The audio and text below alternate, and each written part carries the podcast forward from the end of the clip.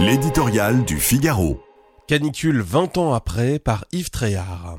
Avec le dérèglement climatique, on n'a pas fini d'être surpris. Ainsi, cette canicule, d'après 15 août, un phénomène inédit à cette période de l'été, d'après les spécialistes, alors que le soleil est plus bas. Il provoque la création d'un dôme de chaleur sur une partie de la France et des orages autour. Cela explique que le port du Ciré reste tout de même de rigueur en Normandie et en Bretagne. Les chaînes d'information continues sont donc sur le pied de guerre quant au gouvernement. Il multiplie les messages de prudence et les appels à la vigilance. Le malheureux épisode de 2003 a servi de leçon tandis que les morts se comptaient par milliers parmi les personnes âgées. Le ministre de la Santé intervenait depuis son jardin dans le JT de 20 heures. Vêtu d'un polo, il affirmait qu'il n'avait pas sous-estimé la situation puisque la canicule n'était pas prévisible. Scène et propos qui paraîtraient irréalistes aujourd'hui. La carrière politique de Jean-François Mattei s'est arrêtée là et notre incrédulité face aux caprices du climat aussi.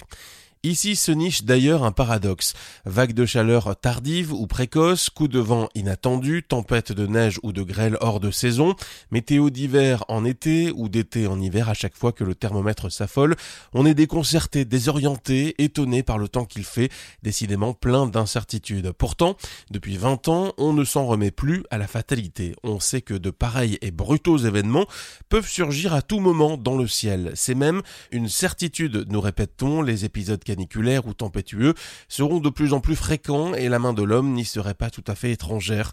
À nous, par conséquent, de faire en sorte d'en amortir le choc. Au tournant du 21e siècle, en 20 ans, la nécessité de modifier nos modes de vie a incontestablement grandi dans la conscience collective. Certes, mais comment et à quel prix? Loin des élucubrations des écologistes, la bonne formule reste à trouver.